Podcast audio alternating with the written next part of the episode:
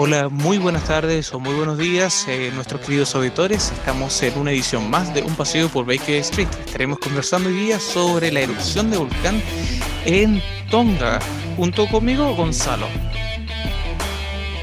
Hola a todos los auditores. Eh, claro, como dijo Ismael, vamos a hablar sobre lo ocurrido este sábado. ¿Qué pasó este sábado? Que en el Océano Pacífico, muy cerca de Tonga, hubo una erupción volcánica submarina que fue eh, tan grande, digamos, que se vio desde el espacio. Eh, no sé si viste la imagen, eh, Ismael. Y parece una bomba atómica el, tema. Claro. bueno, ¿qué provocó esto? Una, que se haya creado una nueva isla. Y, y dos, es que hubo tsunamis en, digamos, todos los países que están en el Océano Pacífico entre ellos nuestro querido Chile. ¿Y qué fue lo que pasó en Chile? Eh, afortunadamente no hubieron mayores daños, pero eh, hubo un tsunami, o sea, hubo eh, una ola marina que entró, digamos, hacia donde no tenía que entrar y, y causó bastante molestia entre la gente, más en época, digamos, de vacaciones, que todos van a la playa. Y me tocó muy de cerca porque el día sábado yo estaba en un torneo en la playa, torneo de rugby. Y, el torneo quedó hasta la mitad porque se empezó a emitir la alerta de tsunami y tuvieron que rajar todos. y hasta ahí no llegó el torneo de rugby. Bueno, cosas que pasan, pues, cosas que pasan. Igual cuando iba... Eh, dime, dime. No, no, dale nomás, de ahí te comento que me dio risa, güey. Ver toda la gente corriendo así, me dieron ganas de poner el tema de Iron Maiden, Run to the Hills. Yo creo que ese debería ser la alarma de tsunami. pero, debería, pero para cantar por Daddy Yankee ahí para que se masifique el. no, Daddy Yankee ya no está de moda, por Marcianeque, ah, que es el que está de moda ahora. que, ah, que es peor todavía. No, no lo ubicaba, creo que Mejor que no sepas de él. Eh, pasó a un tema. Era una alarma que estaba aquí en el computador. Oye, ¿sabéis lo que, ah. aparte de alarma, cuando estamos hablando de tsunami, viste, alarma de tsunami ya, ya está tocando? Eh, a mí me llamó la atención de que en Perú la gente, o sea, las autoridades sacaron la, alerta de tsunami y las dos personas terminaron muriendo. Y por otro lado, la, alarma de tsunami inmediatamente fue activada por los Estados Unidos, eh, principalmente por la agencia encargada de esto, y alerta a Chile y sus islas, entre ellas la isla de Pascua. Y, que claro que iba a ser uno de los lugares afectados, iba a ser también Estados Unidos, o sea, California se, se vio afectado por el, eh, por este, la costa pacífica, ¿no? Por la costa exactamente. O sea, eh, eh, lo, interesante es que algunos países aún dicen no, no va a pasar nada cuando, cuando obviamente si te están dando la alarma es porque existe la posibilidad de que haya. Es que, imagínate el tamaño de la explosión que en Nueva Zelanda, que son como, no sé, 5.000 kilómetros de distancia, ah, no, acá, 2.383 kilómetros de Tonga, se escuchó la explosión. O sea, imagínate la onda expansiva que provocó esa cuestión. ¿Cómo no va a producir un tsunami que alerte a toda la costa pacífica del planeta? Bueno, creo que en Japón fue grave también el, tsunami, en el norte de Japón sobre todo. Eh, es que el tema del, tú sabes, cinturón pacífico es una cosa muy, muy compleja. O sea, y, otra cosa que estamos ah, eh, viendo, por ejemplo, es que por lo general la gente piensa que un tsunami es una ola gigante que viene pasando y que atrás de ella no hay nada, o sea, viene una ola nomás, como, como un impacto profundo.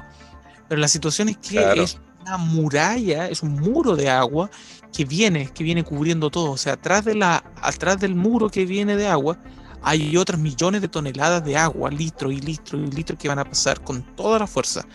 No es una, una ola que uno puede saltar y ya se acabó. Entonces. No, es muy Hollywood eso de. Eh, ¿Cómo se llama? Es como que la película está en 2012, que había una ola que, tapaba el Tíbet, o el, que era más grande, digamos, que el Everest. No, eso no va a pasar nunca. Pero claro, efectivamente es una ola de, de, un metro y medio más o menos, así como el peor de los casos, pero es la fuerza con la que viene. Eh, y arrastra escombros. Eh, imagínate que toque toma contacto con la electricidad, te, tira una. O sea, si te agarra eso, lo que menos te va a matar el agua, el auto que te va a caer en la cabeza, hacer lo que te mate. ¿Te acuerdas tú? Es una película que salió en el año 2000, me parece que fue el año 2009, que se trata de una familia que está en Indonesia. Y. Ah, sí. Este, es, interesante porque ellos al final están gravemente heridos por los escombros que lleva el, agua. Eh, eso fue como lo peor que, que, pasó, que al final el agua está lleno de cosas, está lleno de, de, basura, está lleno de, puede haber metales, pueden haber... Eh, vidrio, cable, alambre. Todas esas cosas. O sea, muchas cosas cortopulsantes. Y sí, ese, es el tema.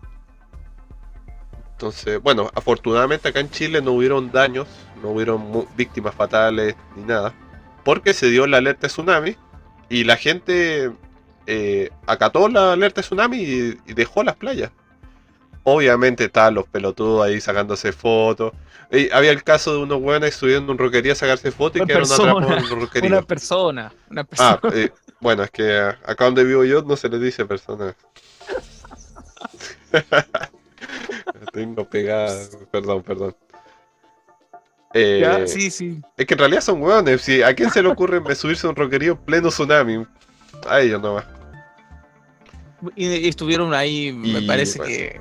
Salió las noticias también. Mira, la película se llama Lo Imposible, es del año 2012. ¿Quién trabaja? Eh, Edward McGregor y trabaja Spider-Man. Eh, Spider-Man, sí. Sí, Naomi Watts, eh, Edward McGregor y, Spider-Man. Ahora, a mí me pasó algo eh, tragicómico, por si te una idea. Bueno, Viste que yo vivo en Valparaíso, en una parte que se llama Laguna Verde. Eh, ese día sábado dije, bueno, llegué a, como se suspendió el, torneo, llegué a mi casa relativamente temprano y dije a mi señora, vamos a comprar al supermercado. Vamos a un sector que se llama Placilla, que está como detrás de, de Laguna Verde.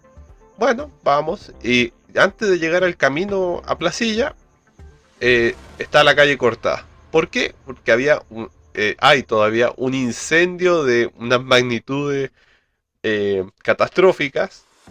Y en ese camino hay una bodega de productos químicos también. Así que cerraron todo. Toda esa ruta estaba cerrada. Nosotros dijimos, bueno, ya no vayamos para allá, está el incendio. Vamos a Valparaíso, a la ciudad, por, para comprar también estaba cerrado el acceso por el tema del tsunami, güey. A los ingenieros ahí se le ocurrió hacer la pista por al lado, por al lado del mar, en el borde costero. Entonces no, no pudimos ingresar ni a Valparaíso ni a, ni a Placilla. Y tuvimos que volvernos a la casa. o sea, acá donde a Valparaíso le pasan puras cagadas, ¿no? Eh, bueno, pero, pero sobrevive por lo menos. Eh, Sí, sobrevivo. Sobreviví una vez más. Pero es que, bueno, eso es lo que pasa, eso es solo eh, el tema del, cinturón de fuego y, la costa pacífica está muy expuesta a este tipo de, desastre natural, entonces es como complejo. Al otro lado, en el Atlántico, no hay ese, tipo de cosas porque no... Eh, la, geografía es diferente. Es distinta. Claro. O sea, Pacífico, Océano Pacífico, la verdad que no tiene nada de Pacífico. De nada de Pacífico. Eh, y sabéis que mientras tanto pasaba todo esto, como yo estoy al otro lado, eh, eh, estábamos en unas islas, así pasando unas vacaciones, y donde no hay gente, o sea, no, no va gente nunca, en lo más desolado de la Tierra, un final del mundo. y no, nada, nada, nada, nada, como no hay terremoto, no hay nada, no, no existen ese tipo de, problemas. Pero la costa Pacífico sí, o sea, me, llama la atención la magnitud del, de la... Porque esto es un volcán submarino. Para que haya habido una explosión tan grande afuera de la, del mar, tiene que haber sido una explosión espiroclástica muy grande. Y dicen, o sea, duró ocho minutos, y dicen que puede que siga y hayan más tsunami, de, eso depende de la cantidad de explosiones que pueden tener estos volcanes. Claro, es que imagínate que el sedimento que libera tenía 22 kilómetros de altura. O sea, kilómetros, no metros, 22 kilómetros de altura. O sea, la fuerza que tiene eso. O sea... Y otro, otra cosa que puede pasar, que claro, al liberarse energía de las placas tectónicas, eh, se desacomodan. Y después tienen que volver a acomodarse. Y eso puede producir un terremoto, por ejemplo. Entonces es, no es tan simple lo que pasó, o sea, puede tener varias consecuencias. O sea, mira, tú, tú, dijiste que esto tendría una, altura de 22, 22 kilómetros. O sea, los aviones de pasajeros, un avión Boeing, puede que viaje tranquilamente a 20.000 pies de altura. 20.000 pies de altura equivale a 6 a 6 kilómetros con 96 metros. Claro, imagínate. Y, o sea, a 22 kilómetros, ¿cuántas veces es eso? Bueno, si fue visto desde los satélites que tienen no sé, los gobiernos, o sea, hay fotos satelitales del espacio, se ve la erupción, o sea, para que se vea, no, no, no, no fue menor, digamos. Sí. Es una cosa. O sea, mira, el techo de un avión, o sea, lo, máximo que puede subir, por lo general llegan a ser 42.000 pies de altura. 42.000 pies de altura, que equivalen a 12 kilómetros 800 metros de altura. Y esto fue más, O sea, pasó, pasó la, la, la estratosfera, pero por lejos del tema. Claro. Eh, ah, 20 kilómetros. bueno, los videos que se ven de la explosión y el sonido de la explosión eh, impactante, digamos. Oh, es que, bueno, ¿cuántas bombas nucleares tiene, tiene la fuerza de cuántas bombas nucleares? Claro. Una cosa impresionante definitivamente impresionante. Bueno, ese, es el tema que, estábamos conversando en, un paseo por Baker Street en, eh, esta edición. Y, bueno, eh, ya pudiendo, pudiendo dejar, eh, o, ustedes tendrán su opinión sobre cómo, cómo cómo resultó toda este, esta situación, los operativos de emergencia, si la gente subió o no, obedeció. Al parecer la gente está más entrenada, por así decirlo. ¿Qué piensa Gonzalo de eso? Que sí, eh, bueno, que Chile tuvo un fuerte remesón con el terremoto que hubo hace ya unos cuantos, unos, unos bastantes años atrás. Y ahora acata todas las normas y precauciones que toma el gobierno para evitar catástrofes. Mm, Así que me parece muy bien. Excelente. Sí, y quiero darle un, especial agradecimiento al doctor Fakatai Ilotonga Tomo Efeulau.